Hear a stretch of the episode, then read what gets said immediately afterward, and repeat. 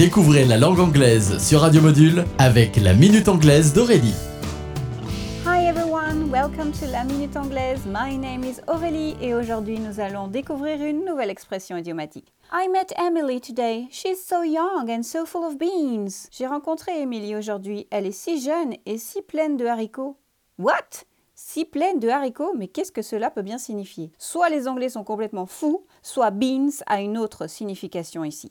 Beans signifie littéralement haricot, mais au sens figuré qui nous intéresse ici, il signifie énergie. Peut-être que les Anglais considèrent que manger des haricots donne de l'énergie, allez savoir. En tout cas, la traduction de notre exemple est Elle est si jeune et si pleine d'énergie. Voilà qui est mieux. So I hope you are full of beans today. Have a nice day. Bye bye.